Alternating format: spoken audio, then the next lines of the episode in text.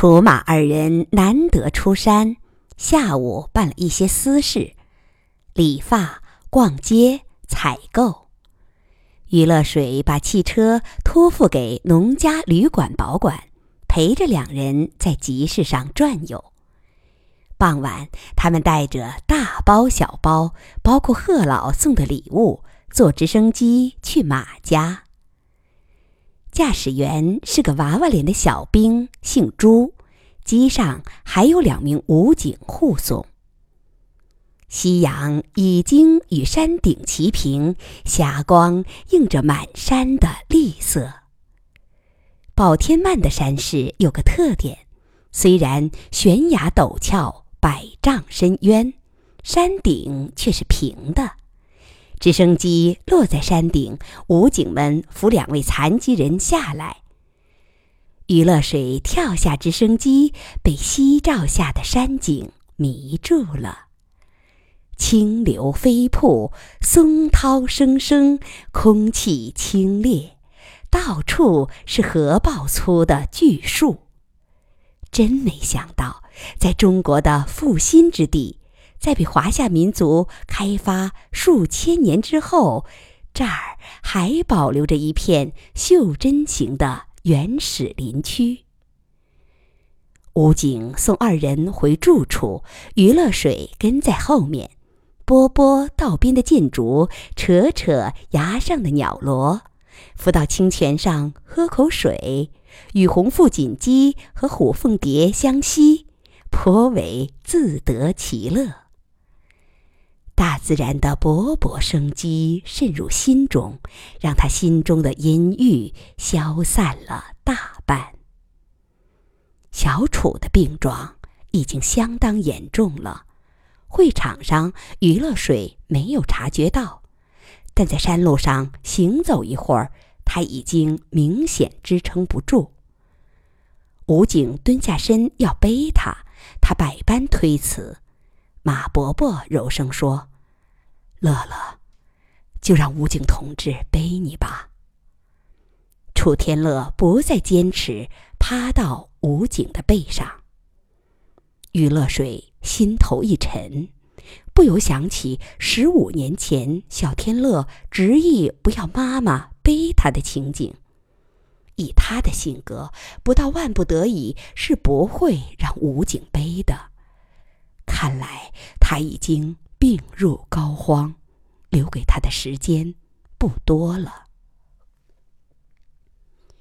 快到马家时，他看到不远的山顶上有一幢白色建筑，球形屋顶，顶部分成两半，打眼一看就知道是座小型天文台。爸爸说过，马伯伯过去是学天文的。后来干实业，资产过亿，可惜正值人生高峰期时遭遇一场车祸，妻女都死了，自己则失去了左腿，心灵上受到重创。后来马伯伯把公司交别人打理，自己来山中隐居，重拾青年时对天文的爱好。因为山中没有灯光污染，便于观察星星。但余乐水一直不知道，原来马伯伯还在这儿建了一座小型的私人天文台。难怪他们俩能有那个发现。天乐妈任冬梅在院门口迎接，余乐水老远就看出她有孕在身，应该在五个月以上。走近后，他反倒认不出天乐妈了。十五年前邂逅这对母子时，天乐妈憔悴衰老，像是五十多岁的老妇；而现在她脸色黑红，身体壮硕，倒像是不足四十岁。他步履轻快地跑过来，先握住余乐水的双手，匆匆问了他父母的安好。再从武警背上接过儿子，在躺椅上安顿好，又忙着为客人端茶倒水。两位兵哥没有多停，喝了几口水就返回了。天乐妈连声感谢着，出门送他们离开。余乐水也跟着出去了。他对天乐妈的怀孕，对她与马伯伯的关系，有一点儿隐秘的好奇，想避开俩男人，侧面打探一下。不过根本用不着他侧面打听。送走武警，天乐妈注意到了他的目光，多少有点难为情，但随即很爽快地把话挑明了。啊。乐水姑娘，你会不会笑话我？快五十岁了，还挺着个大肚子。再说，我和马先生之间也没名分。哎，我俩也想办结婚证的，只是添了他亲爹没消息，需要去法院解除婚姻关系，手续挺麻烦。我得照顾两个残疾人，难得下山，哎，就这么拖下来了。依我的想法，荒天野地的，有没有名分也没啥。我这两年像入了迷，非想为马先生生个娃。你知道他没儿没女，那场车祸中，他的独生女跟妈一块儿去了。我得给他在世上留条血脉。他今年已经六十，再不生育就晚了。你说？自打盘古开天地，女娲娘娘造人，人活着不都是为了留后？余乐水听得止不住发笑。这位没多少文化的女性如此看待人生，头脑实在简单的可以。不过细想想，她的话其实正好提炼了生命的精髓。生物学家说。生物的天性实际就是八个字：保存自己，延续后代。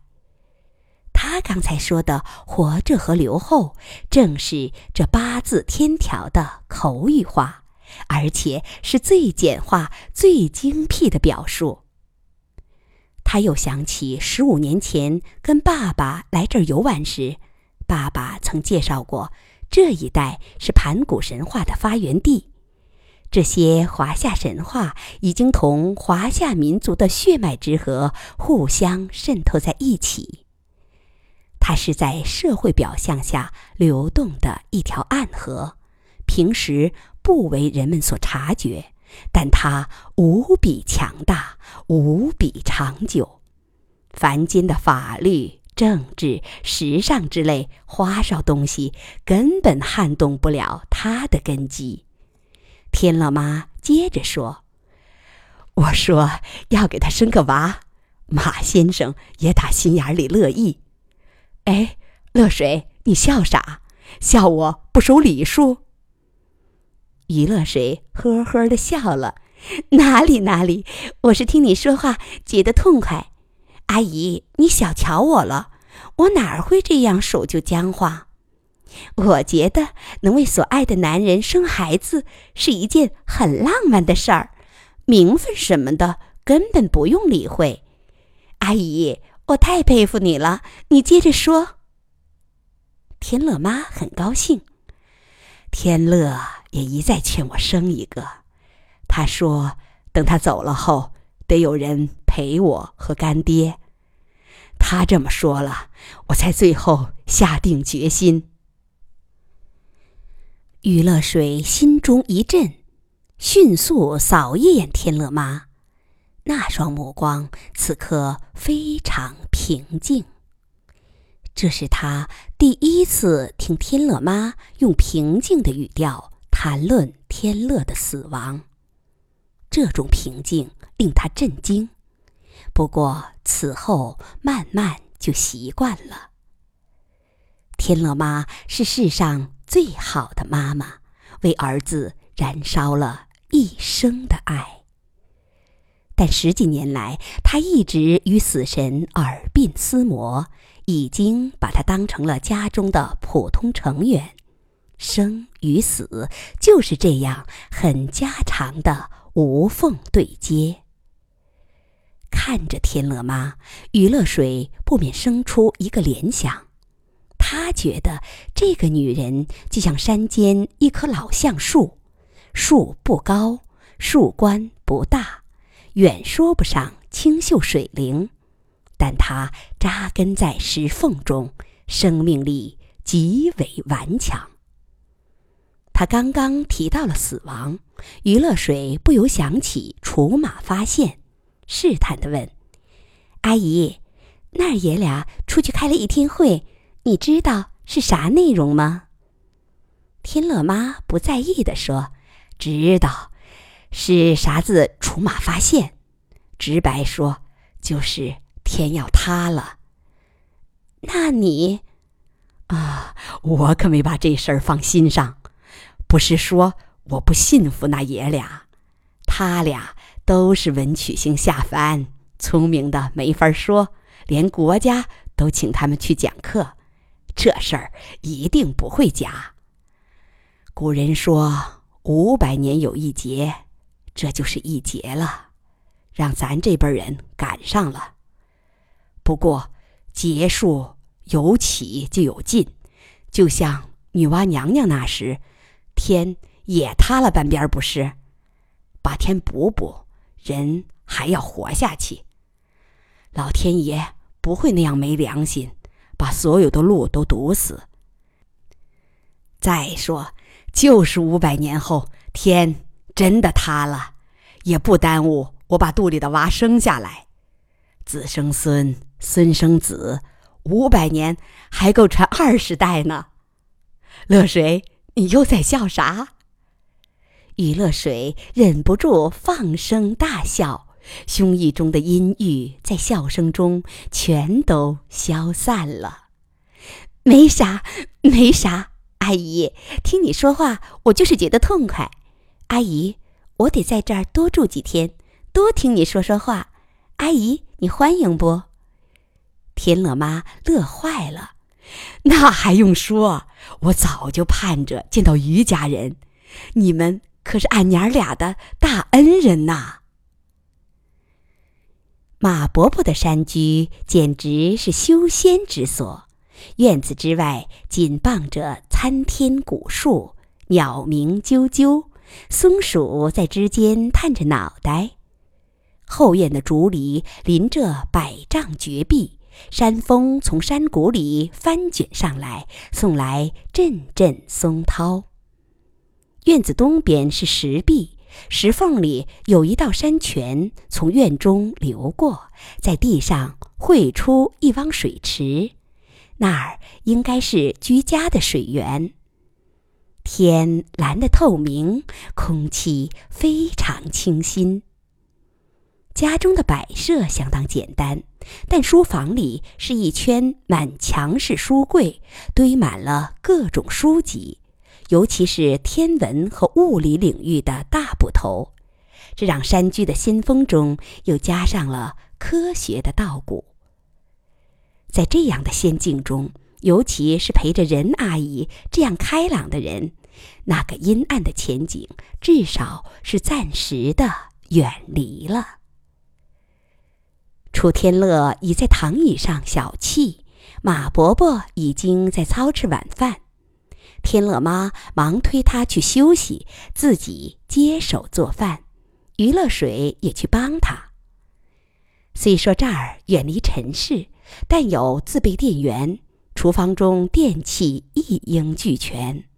两人很快做出一桌野味，有盐白菜、地区莲、野韭菜等。四个人热热闹闹吃起了晚饭。